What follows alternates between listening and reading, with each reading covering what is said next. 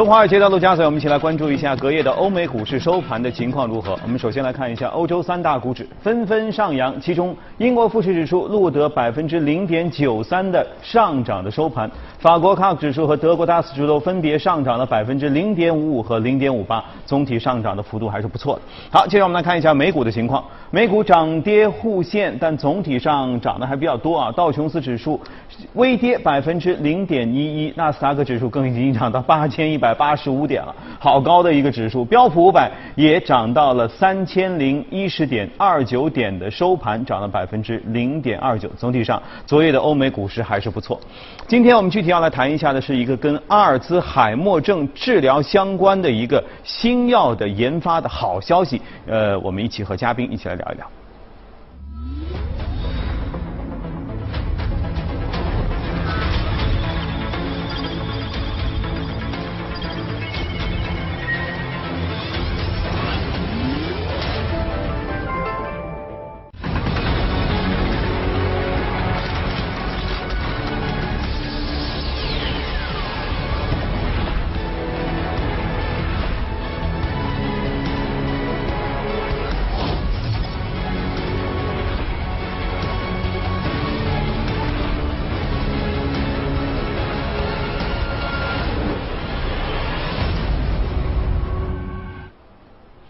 欢迎回来。今天我们要和中研资本的高文龙一起来谈谈医药行业哈。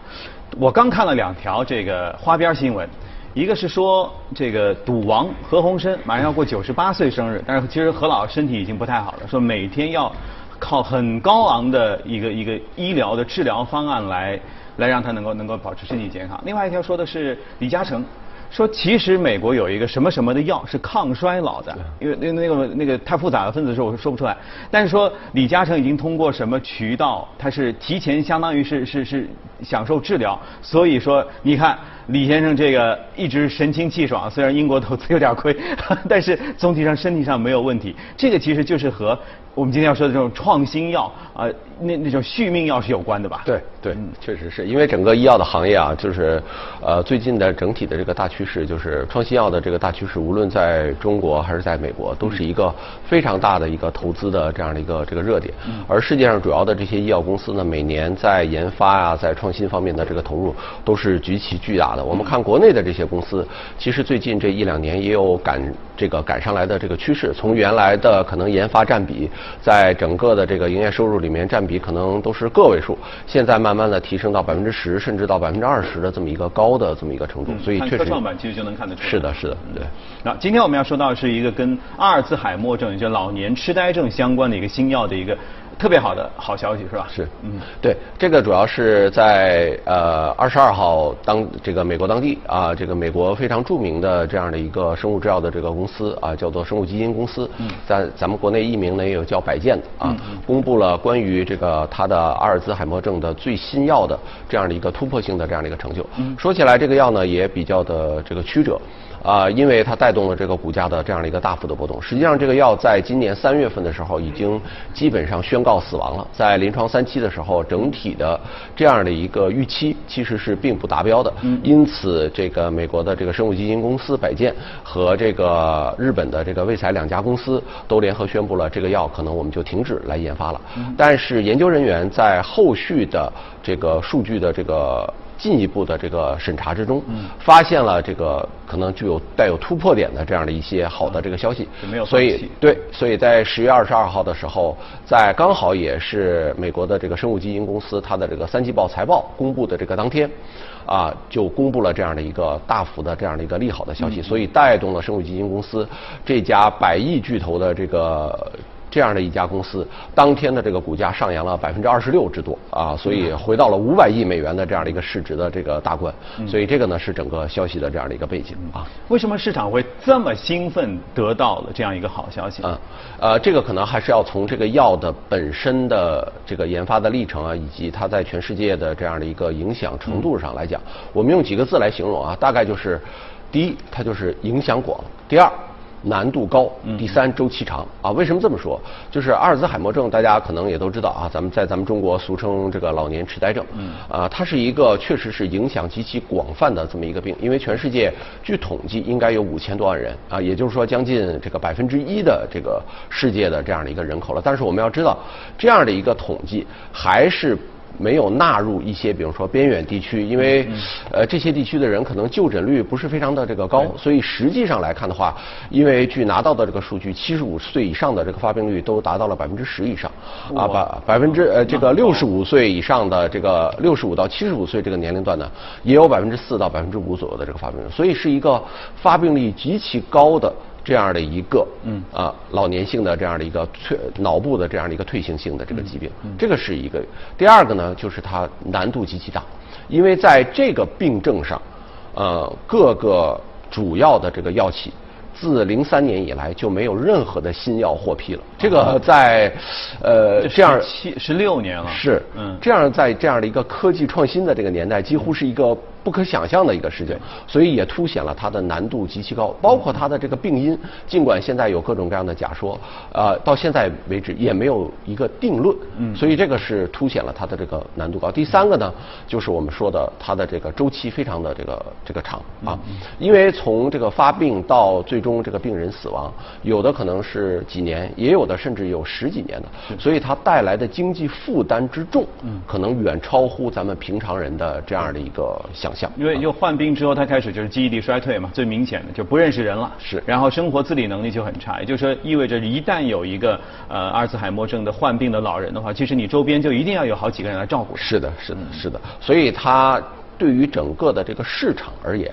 它是一个百亿级的这样的一个市场，因为我们对像美国的这些药，我们经常说，一个当家药、一个明星药都是十亿美元以上的这个销量，但这个无疑是一个几十亿乃至百亿以上的这样的一个名校，所以对，所以它带动了整个这个对于这个啊这家公司股价的这样的一个大幅的这样的一个波动啊。嗯。那么呃，既然它通过了临床三期，在之后它离上市到底还有多远？啊，应该说是。比较快了，但是我们这个又回到我们刚才的这个话题啊，就是说创新药的这个研究啊，实际上来讲的话，它是。充满了这个风险的啊，尽管现在的这个投资，大家尤其是在咱们 A 股的投资也是啊，就是大家经常说到这个现在转向了这个创新药，但是我我们回头来看的话，即使是它到了这种临床三期，已经取得了突破性的这种成就了，离它上市之后，依然还有很波折的这个路，因为啊，按照进度来讲的话，在明年的一二月份，它就会报这个 BLA，也就是说它这个生物制品的这样的一个许可证，按理说这个上市就应该很快。但是我们也看到，由于它之前的这个数据啊，各个方面有一些这个波折啊，在今年的阿尔兹海默症的这个全球的这个大会，这个就应该在十一月份举行了，以及包括未来在 FDA 对它的这个最终审批上，依然存在着一些变数啊，就是会不会。这个 FDA 再重新要求他再重新做一次三期的这个临床的这个试验，其实也都是未知数，因为我们现在还没有拿到他的这个具体的这个数据。嗯。等他披露具体的这个数据之后。可能还会有一些这个波折，同时，FDA 在审批上市的时候，确实也要平衡现在用药的急迫性，因为这么多的这个患者，之前的药只是缓解，这个药呢是有部分治愈的这样的一个可能的，因为他的这个认知能力得到了大幅度的这样的一个提升，会。综合衡量它的这个认知、这个用药的急迫性，以及它的安全性啊，这个所以也就是说，未来依然是充满变数的。当然，我们确实是看到了一个非常光明的一个前景。但是回到我们的话题讲，就是未来这个上市之路以及创新药的这个研发之路，从这一个小小的这个案例上就可以看得出来，确实是非常坎坷、非常艰难的啊。所以也就是说，尽管我们得到一个好消息，过了临床三期，也不是说明年就可以看到成品药在市场上可以买到。对，这是我们的这个期盼，也是我们现在资本市场的这个期盼。但是确实也充满着这个很多的这样的一个变数啊。对。那由此，我们如果借着这样的一个这个美国的医药类的公司哈，来对比我们 A 股的上市公司的话，在这些方面，我们的研发和他们之间有多大的差距？啊，坦白讲啊，我们说医药行业应该是。中国和发达国家呃为数不多的几个大行业里面差距还比较大的啊。我们这个确实是这样，这一点是应该坦诚的。比如说我们说互联网企业，对吧？我们中国。呃，毕竟也是有像阿里、像京东，对吧？像百度这样的世界级的这些企业，但是在医药行业里面，我们的差距确实比较大。我有几个数据啊，可以跟主持人分享一下啊。比如说，我们看到这个美国的这个龙头的这个企业，我们仅以这个呃生物基因就这家公司而言，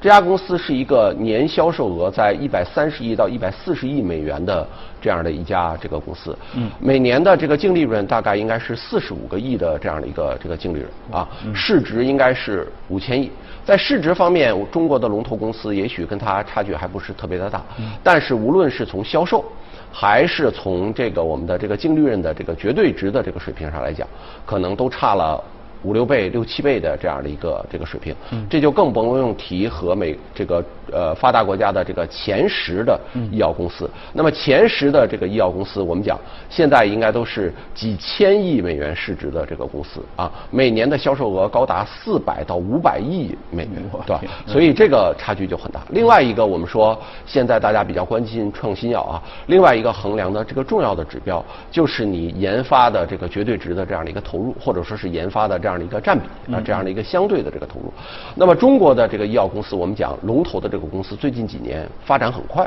但这样的一个整体的这个研发投入，一年大概也就在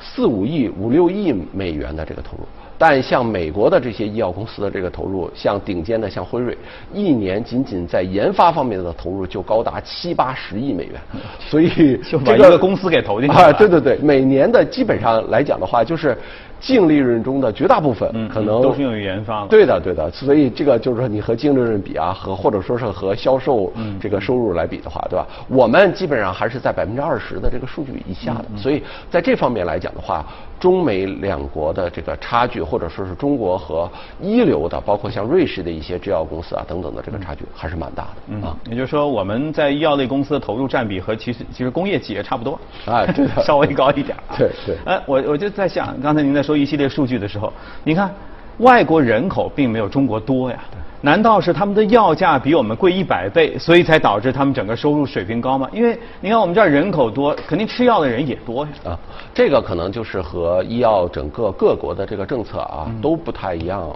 比较这个相关。嗯。不能简单的说，可能说人口的高低啊，因为我们回头来看的话，医药这个行业啊，它真的是集高精尖技术为一体的这样的一个核心的这样的一个这个这个这个技术啊，从新药的研发的周期。难度等等，一直到我们向这个药监局审批这些高精尖人员的配比，嗯，其实都是一个影响我们新药供给，影响这些药能是否能够快速的投入商用，能够受益于广大的这些这些这个患者的一个主要的这个原因，对吧？就是你药研制出来了。我审批的这些人员如果没有这么高的这个素质，没有这么高的这个人员的配比，甚至根本就没有人员储备，也会是制约它的整个的这么一个这个重要的这么一个因素。所以回过来看的话，这个可能就是我们所说的啊，中国和现在真正的发达国家现在在这些硬核实力方面的一些这个差距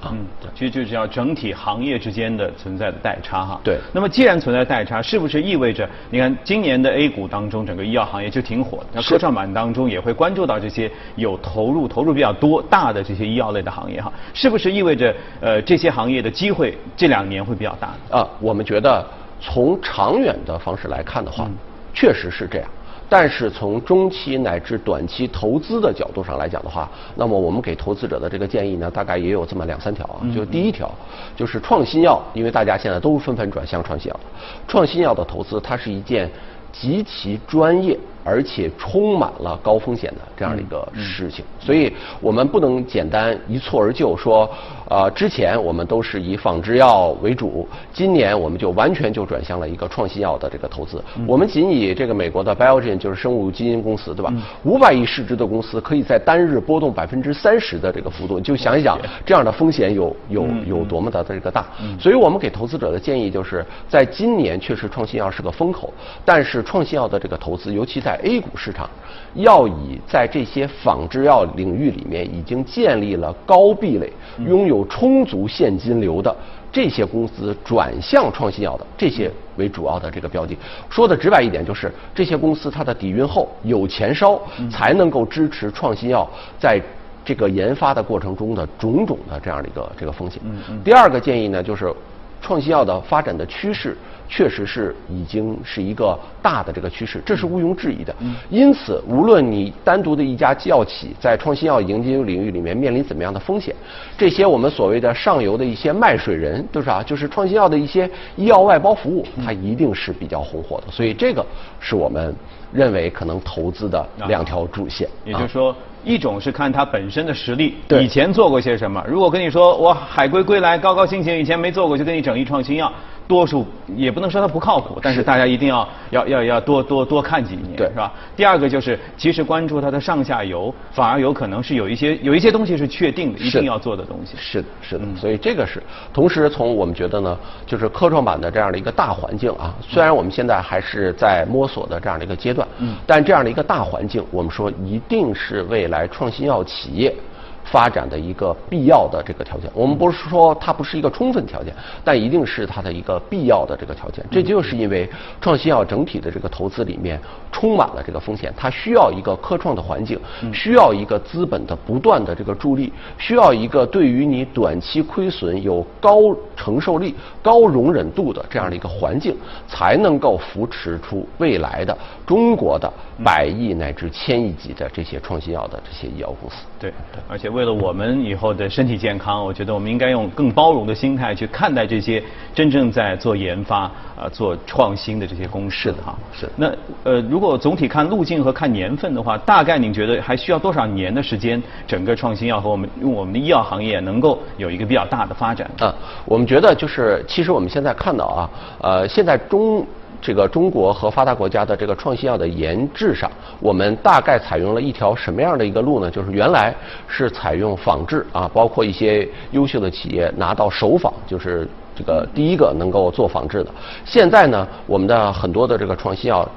提高到了一个什么阶段呢？是提高了用这个比较稍微专业一点的词，叫做 “me too” 或者是 “me better” 的这样的一个程度。什么意思？就是国外有了这样的一款创新药，我的更好一点，我的更好一点，或者说是我的比你相似，可能更适用于中国的一些群体啊、特定的一些病种啊。高仿这样对高仿的，对我们说这样的一个程度，在这个领域里面，其实确实是发展很快的。但是我们也看到了一些药这个。我们国内的这个医药的这个龙头的这个公司，包括在港股上市的一些中国的这些创新药的这些龙头的这个公司，在个别领域里面，包括我们在科创板里面的一些公司也看到了，在个别药里面，确实也已经做到了现在可能世界上的在这一个领域，或者说是在某一个我们说的这个靶点领域里面的啊一些比较先进的这个程度。所以我们其实可能要给它更长的这个时间，我们估计可能三到五年的这样的一个时间，我们会看到一个本质的这样的。一个这个整体的这样的一个这个演变，但当前来讲的话，我们认为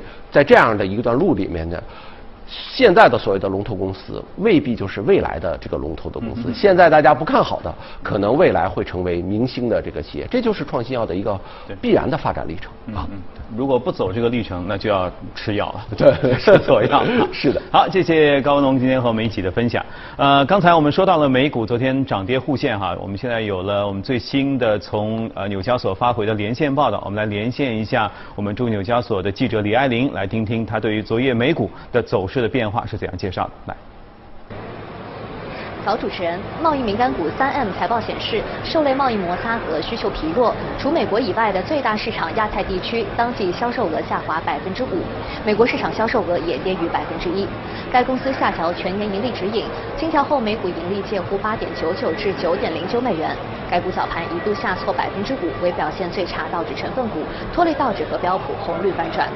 同时，微软和特斯拉提振大势，后者早盘一度涨超百分之二十，创下二零一三年以来的最大单日涨幅，令空头损失惨重。据分析机构 S3 Analytics 的测算，如果以百分之十七的涨幅来计，空方今天亏损大约十四亿美元。